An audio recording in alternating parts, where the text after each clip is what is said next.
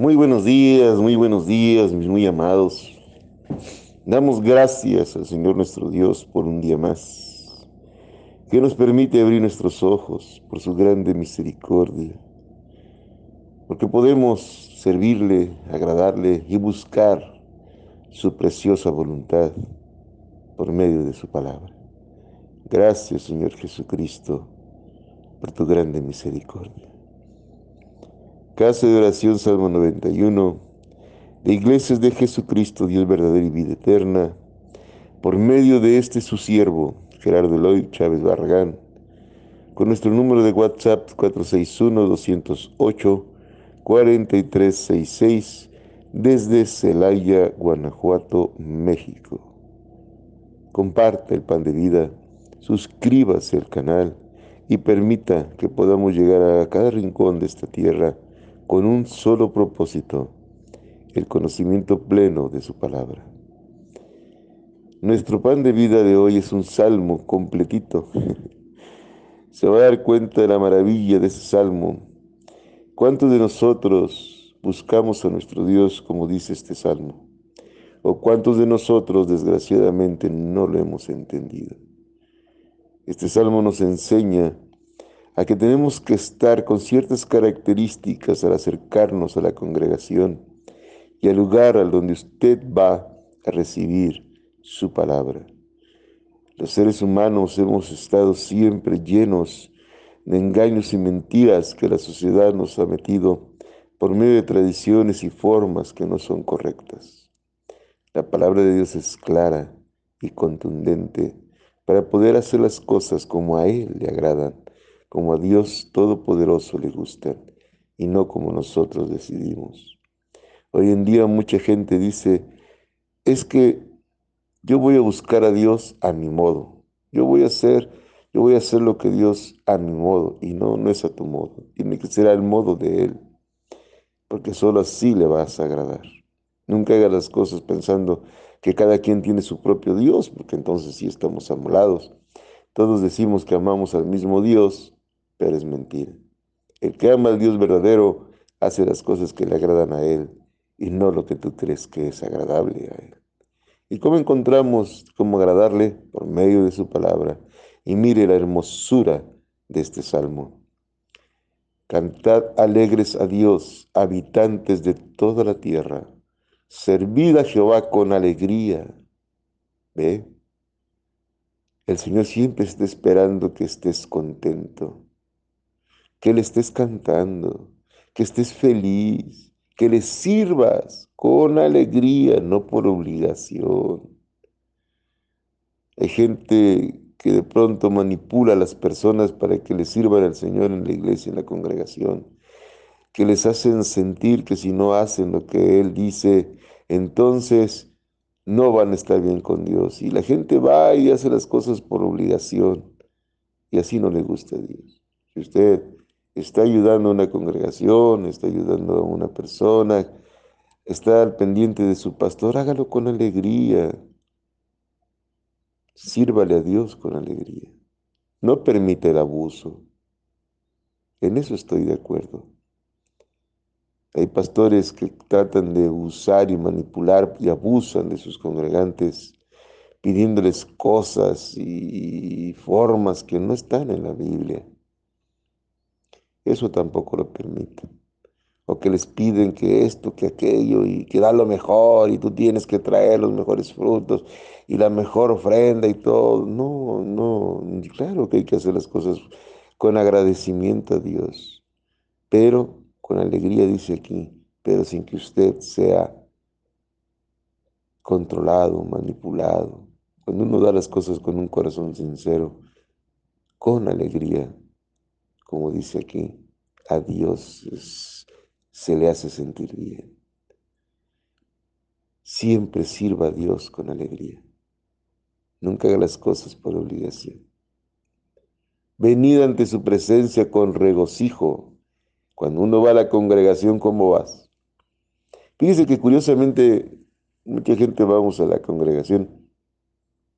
Sí, lastimados, sí, dañados, sí, todos somos enfermos, luego hay pastores que dicen, como me dijeron a mí algún tiempo cuando yo empezaba en el Señor, es que la iglesia es un hospital y aquí vienen los enfermos. Bueno, pero si usted ahorita con esto de la pandemia sabe que va a ir a un lugar donde está la vacuna para que ya pueda salir y ya no pueda estar, ¿cómo llegaría ahí? ¿Enojado? No, hombre, llegaría feliz, ¡ay, por fin! Voy a romperme el encierro, ¿verdad? Así es cuando vas a la casa del Señor.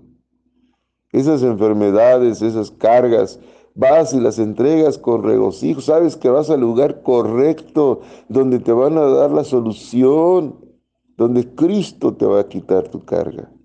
¿Cómo vas a ir ante la presencia del Señor triste?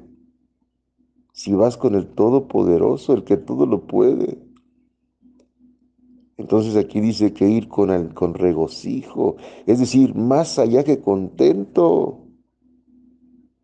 Uno tiene que ir a la congregación, ay, ya es hora, ya es día de ir, de estar en su presencia, de contarme, de estar feliz, voy a escuchar su palabra, Dios me va a sanar mi carga, mi enfermedad, mi malestar, si está en su preciosa voluntad. ¿Cómo no voy a ir contento? si voy a ir a ver al amado. Cuando va a ver a la novia, poco va enojado. O cuando iba a ver al novio, poco iba enojada. ¿No verdad? Íbamos contentos, alegres, tenemos mariposas en la panza. Así debe de ser ir a la iglesia, ir a la congregación. Llenos de contentamiento. Vamos a ver al amado, vamos a ver al Todopoderoso, vamos a ver al que todo lo puede. Uno no debe ir al hospital triste, Debe ir contento porque te van a curar. Si entendiéramos eso, el mundo sería diferente. Reconoced que Jehová es Dios, Él nos hizo y no nosotros a nosotros mismos. Ese es el gran problema de hoy en día en las congregaciones. Ya los jóvenes, los más pequeños, los mismos adultos, la, gente que va a las congregaciones, no va buscando a Dios. Va buscando el milagro, va buscando el club social, va buscando muchas cosas, pero no a Dios. La prosperidad que anda muy de moda, al profeta, al apóstol, al hombre y Dios. Si usted no reconoce que Dios es Dios, que Jesucristo es el mismo Dios, y no se da cuenta que Él es quien lo hizo,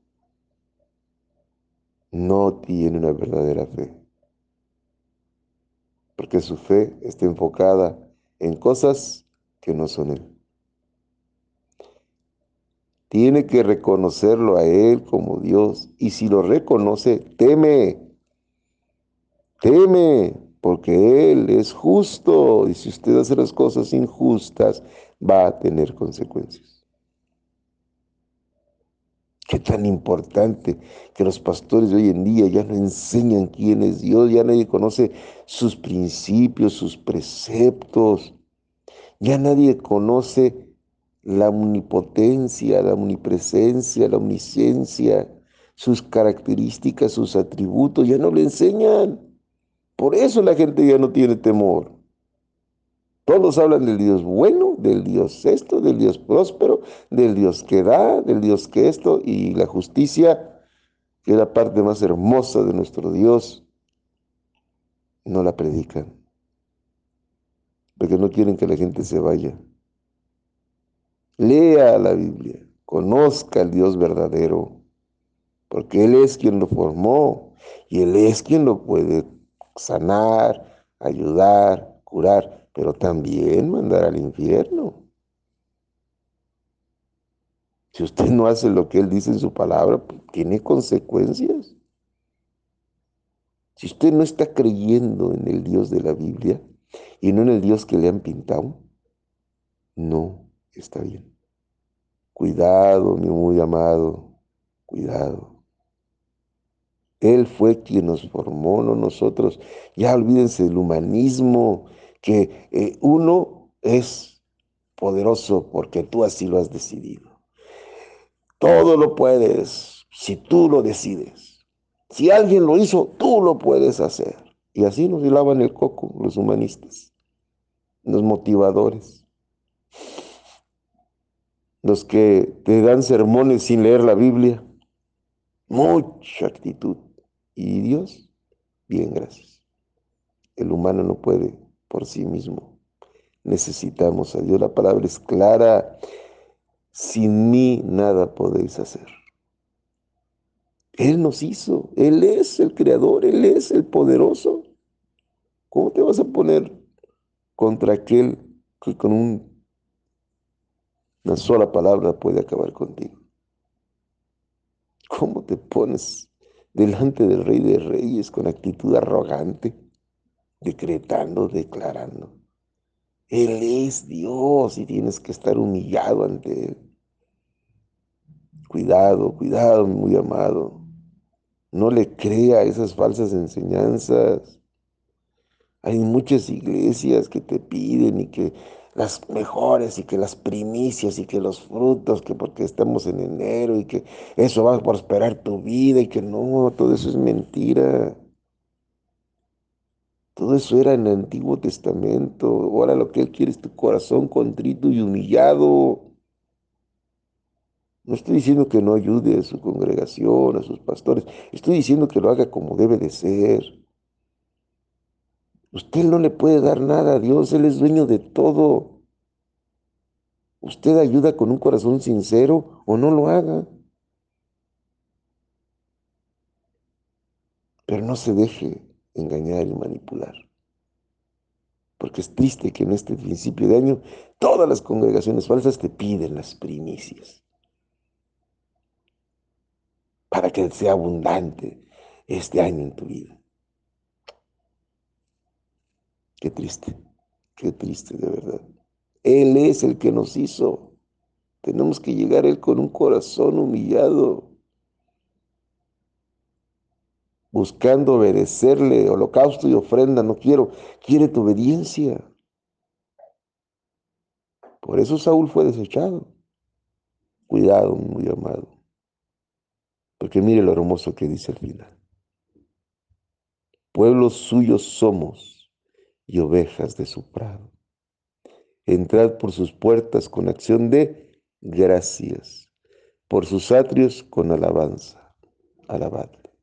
Alabadle. El único que quiere de ti es tu entrega, feliz, alegre, que en todo momento le des gloria, que en todo momento le des gracias. Eso es lo que quiere de ti. Que reconozcas que Él es tu Padre, tu Dios, tu Rey, tu sacerdote, tu todo. Él es el Señor de señores y quiere que lo reconozcas, alabándole en todo tiempo y dando gracias en todo tiempo. No te confundas. No creas en las falsas doctrinas. Él desea un hijo obediente que le reconozca y que le dé gracias por el simple hecho de seguir vivo. Gracias, Señor Jesucristo. Gracias, Padre Celestial. Gracias hemos de cantarte, hemos de adorarte, porque el único merecedor de todo eres tú. Bendito seas por los siglos de los siglos, mi muy amado Dios, Padre, amado Señor Jesucristo. Que Dios me les bendiga hoy, mañana y siempre.